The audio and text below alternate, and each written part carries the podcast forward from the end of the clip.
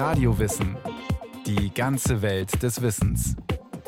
Ein Podcast von Bayern 2. Eine neue Folge Radio Wissen. Ehrlich färbt am längsten.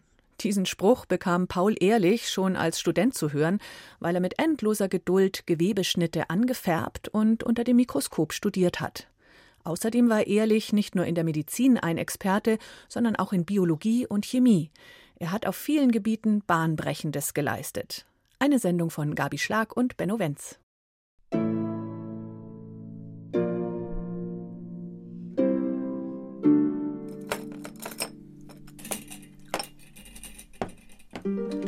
Paul Ehrlich ist einer der bedeutendsten Wissenschaftler Deutschlands. Dass sein Name aber nicht so tief in die Geschichtsschreibung eingegangen ist wie die Namen von Medizinern wie Robert Koch und Emil von Behring, liegt wahrscheinlich daran, dass Paul Ehrlich Jude war und auch nicht bereit, der Karriere halber zu konvertieren. Der Medizinhistoriker Philipp Osten vom Universitätsklinikum Eppendorf. Dass Paul Ehrlich fast vergessen ist, liegt schlicht und einfach am Nationalsozialismus. Das wirkt bis heute nach. Während andere Nobelpreisträger in Anthologien immer wieder auftauchen, ist es bei Paul Ehrlich wirklich anders, weil sein Name in der NS-Zeit getilgt worden ist. Heute gibt es wieder Paul-Ehrlich-Straßen, ein Paul-Ehrlich-Institut, eine Paul-Ehrlich-Gesellschaft. Aber fangen wir von vorne an. Auf dem Platz vor der Maria-Magdalenen-Kathedrale im polnischen Wrocław, früher Breslau. Gegenüber der Kathedrale befand sich früher das Maria-Magdalenen-Gymnasium. Heute steht hier ein modernes Handelshaus. Als Zehnjähriger besuchte Paul Ehrlich die Sechster des Maria-Magdalenen-Gymnasiums. Doch er interessierte sich schon als Kind mehr für Chemie als für Deutsch und Latein. Das stieß weder am humanistischen Gymnasium in Breslau auf Gegenliebe noch bei seinen Eltern. Erzählt wird, dass er sogar die beiden weißen Lieblingstauben seiner Mutter in Anilinblau eingefärbt hat.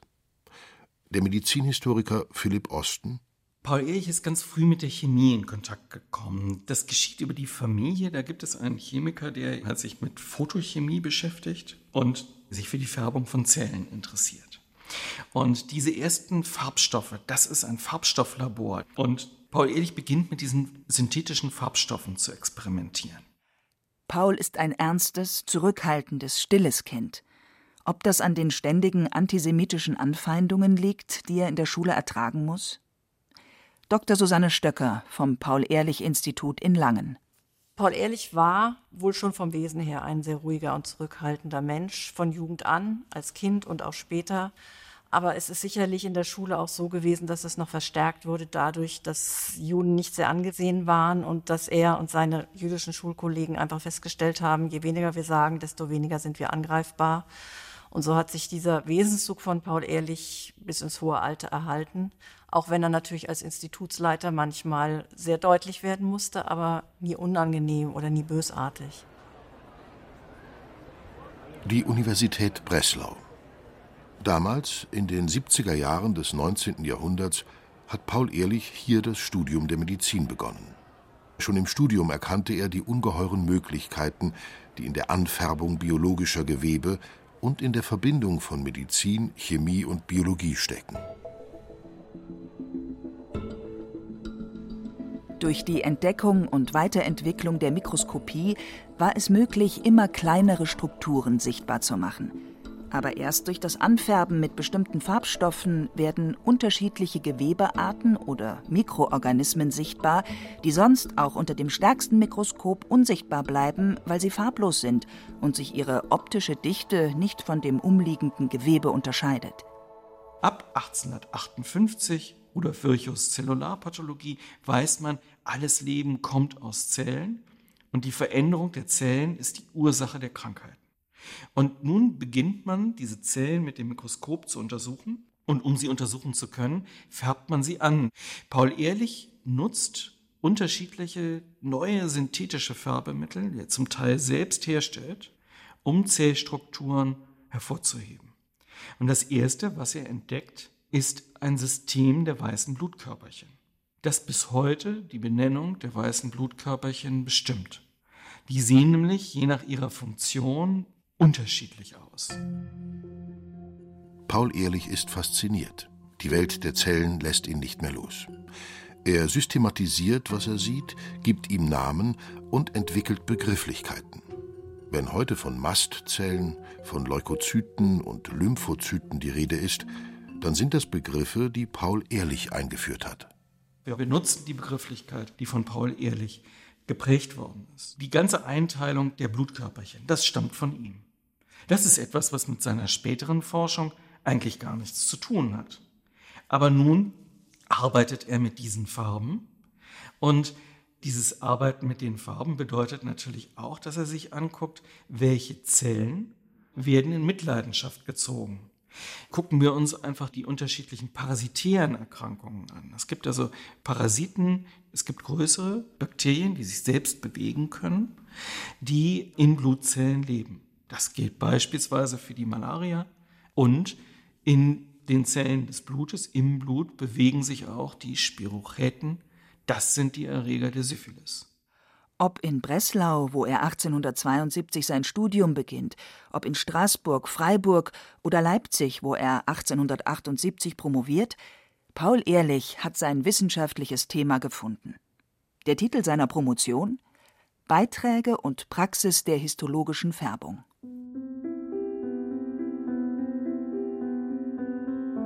Die Familie Ehrlich ist jüdischen Glaubens. Vater Ismail Ehrlich ist Gastwirt und Lottoeinnehmer und Vorsteher der jüdischen Gemeinde. Die Mutter Rosa Ehrlich ist Hausfrau. Mit der unter napoleonischer Besatzung erlassenen Städteordnung von 1808 erhalten die in einer Ortschaft ansässigen Juden die gleichen Bürgerrechte und Pflichten zugesprochen wie ihre christlichen Nachbarn und vier Jahre später werden sie durch das preußische Emanzipationsedikt zu Staatsbürgern erklärt. Die Juden sind nunmehr formal allen anderen preußischen Bürgern gleichgestellt. Der Paul-Ehrlich-Biograf Dr. Axel Hüntelmann. Die de jure Gleichstellung darf nicht darüber hinwegtäuschen, dass die Benachteiligung und Ausgrenzung jüdischer Mitbürger bis Mitte des 19. Jahrhunderts eben vorherrschende Praxis blieb. Berlin. Der riesige Komplex der Charité in der Charitéstraße. Dr. Thomas Schnalke ist der Leiter der medizinhistorischen Abteilung. Seinerzeit stand hier, wo heute die moderne innere Medizin einen weitflügeligen Bau hat, die alte Charité. Dort hat Paul Ehrlich 1878 als junger Arzt angefangen zu arbeiten. Zehn Jahre lang war er an der Charité ärztlich tätig, hat hier Patienten versorgt und geforscht. Zunächst ist Paul Ehrlich Assistenzarzt und später Oberarzt an der Berliner Charité. Sein Vorgesetzter, Theodor von Frerichs, ist ein zu seiner Zeit sehr bekannter Internist. Er gewährt dem talentierten Ehrlich den Freiraum, seine Studien fortzuführen. Ehrlich färbt am längsten, so hatten schon Paul Ehrlichs Kommilitonen seine unermüdlichen Färbeexperimente kommentiert. Jetzt, an der Berliner Charité, kann er sie dank von Frerichs Unterstützung fortsetzen. So gelingt es Paul Ehrlich erstmals, vitales Gewebe anzufärben, um die Vorgänge in lebenden Zellen beobachten zu können. Ab 1882 erforscht Paul Ehrlich die Säurefestigkeit des von Robert Koch gerade entdeckten Tuberkuloseerregers und entwickelt daraufhin eine Färbemethode zum Nachweis des Bakteriums. Als Robert Koch im Jahr 1882 den Tuberkelbacillus dem Licht der wissenschaftlichen Öffentlichkeit vorgestellt hat, saß im Publikum auch Paul Ehrlich und hat dann über Nacht eine noch bessere Färbemethode dafür entwickelt und sie Robert Koch mitgeteilt. Und statt beleidigt zu sein, war Koch dafür natürlich sehr dankbar, weil neue Färbemittel sind im Prinzip der Schlüssel für neue Entdeckungen.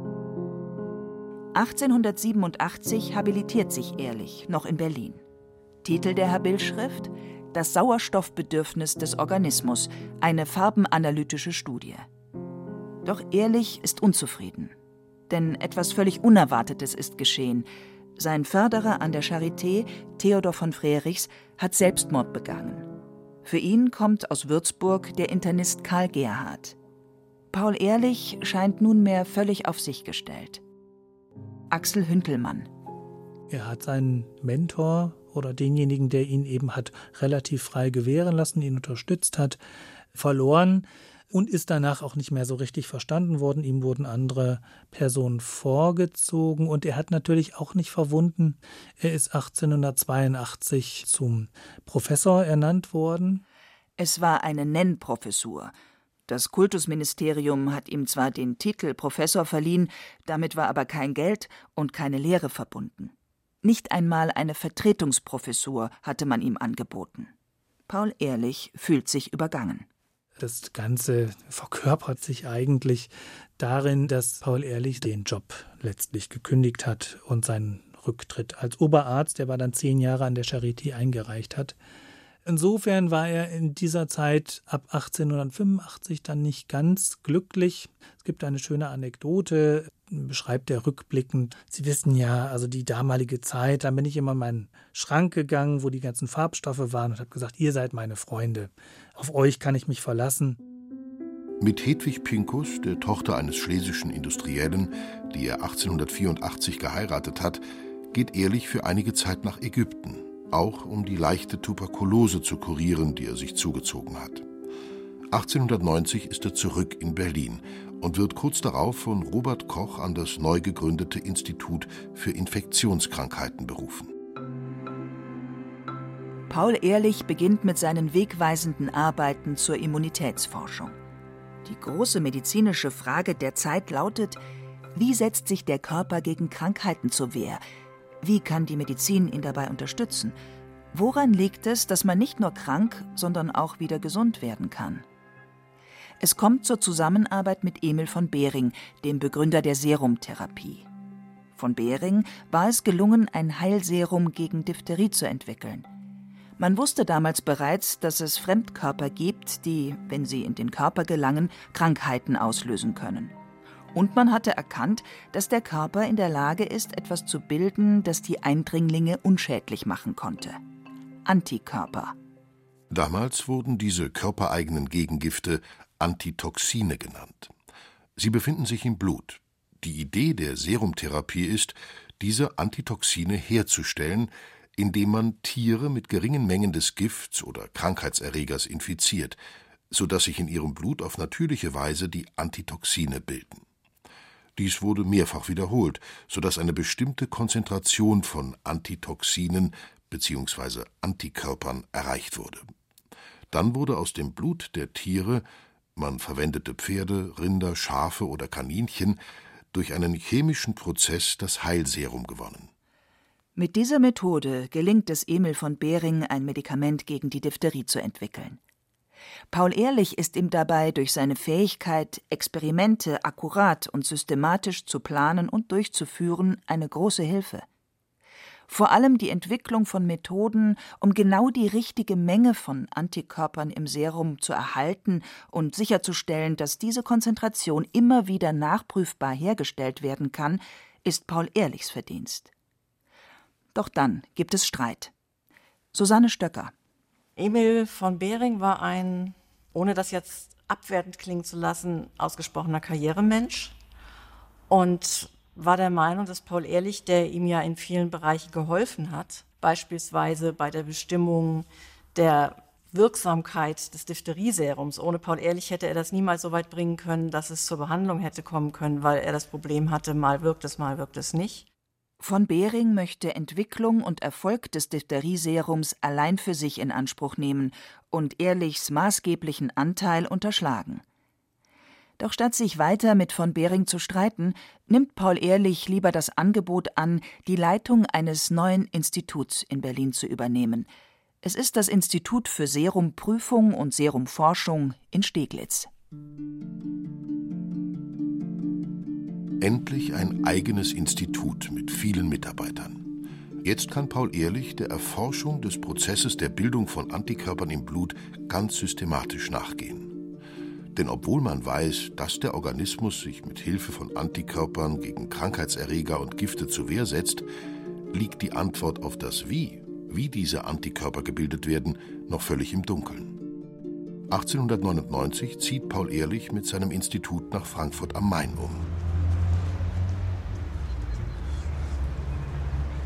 Frankfurt am Main. Die Paul-Ehrlich-Straße vor dem Georg-Speyer-Haus in Frankfurt-Sachsenhausen. Dr. Klaus Kussler weist stolz auf die gut erhaltene Fassade des ehemaligen Instituts für experimentelle Therapie, Paul Ehrlichs nächste Station. Hier stehen wir jetzt also vor dem alten Institut für experimentelle Therapie, das später nach dem Zweiten Weltkrieg in Paul-Ehrlich-Institut umbenannt wurde. Das wurde 1899 eingeweiht, sah damals noch etwas anders aus, hatte so ein bisschen schlösschenhaften Charakter. In Frankfurt wird Paul Ehrlich Direktor von gleich zwei Instituten mit insgesamt 100 Mitarbeitern. Denn zum Institut für experimentelle Therapie kommt ein paar Jahre später das Georg Speyer Haus hinzu, das direkt daneben errichtet wird. Nach dem Tod von Georg Speyer, einem Frankfurter Bankier und Mäzen, der bereits große Teile der Frankfurter Universität finanziert hatte, wollte seine Witwe Franziska Speyer eine weitere große Geldsumme stiften und ein Gebäude zu Ehren ihres Mannes errichten lassen, erneut im Dienste der Wissenschaft. Ehrlichs Forschungsinteresse gilt inzwischen nicht mehr nur der Immunologie, sondern auch der Möglichkeit, Krankheiten wie Krebs oder Syphilis durch chemische Substanzen zu bekämpfen. Ehrlich war von folgender Überlegung ausgegangen. Wenn bestimmte Farbstoffe in der Lage sind, ganz spezifisch bestimmte Krankheitserreger anzufärben, Warum sollte es dann nicht auch möglich sein, mit ganz bestimmten Chemikalien diese Erreger abzutöten? Schließlich hatte er bereits 1904 gezeigt, dass der Farbstoff Trypanrot bei Labormäusen gegen die Schlafkrankheit wirkte und damit das erste Chemotherapeutikum nachgewiesen. Ehrlich beginnt an seinem neuen Institut in Frankfurt am Main mit weiteren chemotherapeutischen Versuchen an Ratten. Die Ergebnisse sind so überzeugend, dass er glaubt, eine neuartige Waffe gegen Infektionskrankheiten gefunden zu haben. So wie die magischen Gewehrkugeln in der Oper Der Freischütz nie ihr Ziel verfehlen, sollen diese Medikamente eben ausschließlich den Krankheitserreger treffen, das heißt möglichst keine Nebenwirkungen verursachen. Das meint Paul Ehrlich, wenn er von seinen berühmten Zauberkugeln spricht oder fordert, man müsse lernen, chemisch genau zu zielen. Paul Ehrlich leitet seine beiden Institute modern, arbeitsteilig und systematisch. Aber er ist auch umgänglich und seinen Mitarbeitern herzlich zugetan. Dr. Klaus Kussler. Hier links sehen wir eine Fotografie von Paul Ehrlich im Rahmen seiner Mitarbeiter. Paul Ehrlich in der Mitte im Anzug, alle anderen im Kittel. Paul Ehrlich hatte also für sich das Privileg, dass er keinen Kittel angezogen hat. Und was er auch fast immer gemacht hat, ist geraucht. Es hat auch kaum ein Bild im Labor, wo er nicht die Zigarre unter der Tischkante hält oder sie ist offen zu sehen. Seine familiäre Arbeitsweise hat Erfolg. Der im 18. Jahrhundert erstmals aufgetauchte Begriff Immunologie wird 1906 von Paul Ehrlich neu definiert und geprägt.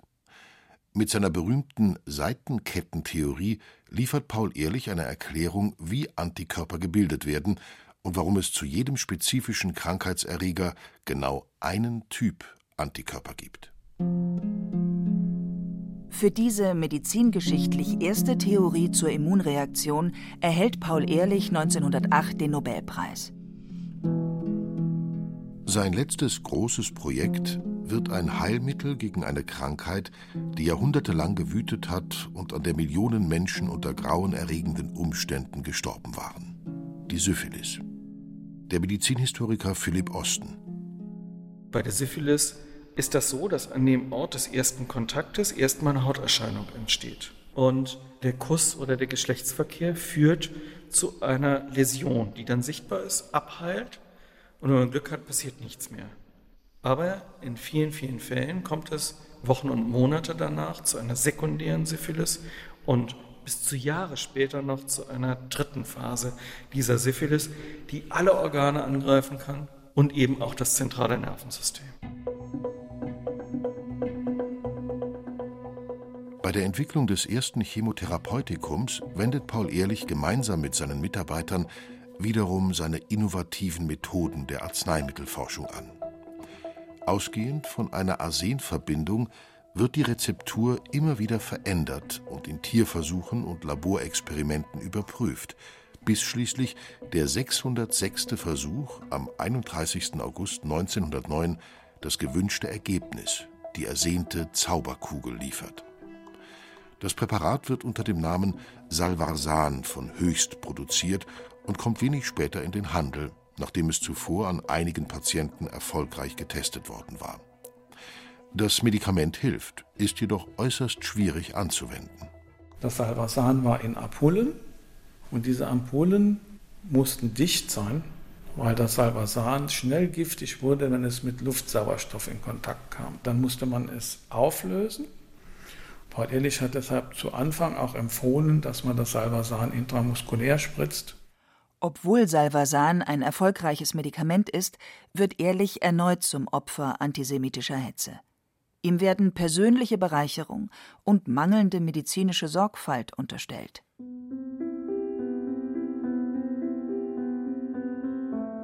Paul Ehrlich soll diesen Vorwurf Zeit seines Lebens nicht mehr loswerden. Auch aus kirchlich konservativen Kreisen wird gegen Salvasan und seinen Erfinder gehetzt, da man die Syphilis als Strafe Gottes für lasterhaftes Verhalten ansieht und die Bereitstellung eines Heilmittels als Anstiftung zur Sittenlosigkeit. Anfeindungen und ständige Überarbeitung tragen wahrscheinlich zu einem Schlaganfall bei, an dem Paul Ehrlich im Jahr 1915 mit 61 Jahren stirbt. Auch nach seinem Tod ist Ehrlich Verleumdungen durch die Nationalsozialisten ausgesetzt. Seine Familie ist gezwungen, ins Exil zu fliehen. Frankfurt am Main, alter jüdischer Friedhof. Eines der beiden Säulenkapitäle von Paul Ehrlichs Grab ist verfallen. Aber auf dem Grabstein liegen unzählige Steine, wie auf jüdischen Friedhöfen üblich. Paul Ehrlich gehört heute zu den wichtigsten Medizinern und Forschern der Medizingeschichte. Eine Bakteriengattung, Forschungsinstitute, Kliniken, Wissenschaftspreise und Straßen wurden nach ihm benannt. Sogar ein Krater auf dem Mond und ein Asteroid tragen seinen Namen.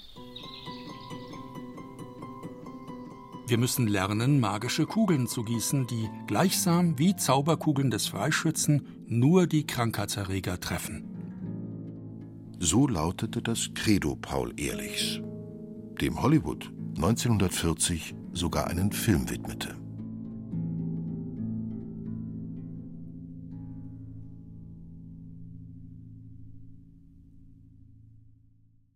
Das war Radio Wissen, ein Podcast von Bayern 2. Autoren dieser Folge Gabi Schlag und Benno Wenz. Regie führte Sabine Kienhöfer. Es sprachen Hemmer Michel und Stefan Wilkening. Technik Susanne Harasim, Redaktion Iska Schregelmann. Wenn Ihnen dieser Podcast gefallen hat, dann gefällt Ihnen vielleicht auch Alles Geschichte. Im History Podcast von Radio Wissen schlagen wir den Bogen vom Gestern ins Heute und untersuchen die historische DNA unserer Gesellschaft. Alles Geschichte finden Sie unter bayern2.de slash podcast und überall dort, wo es Podcasts gibt.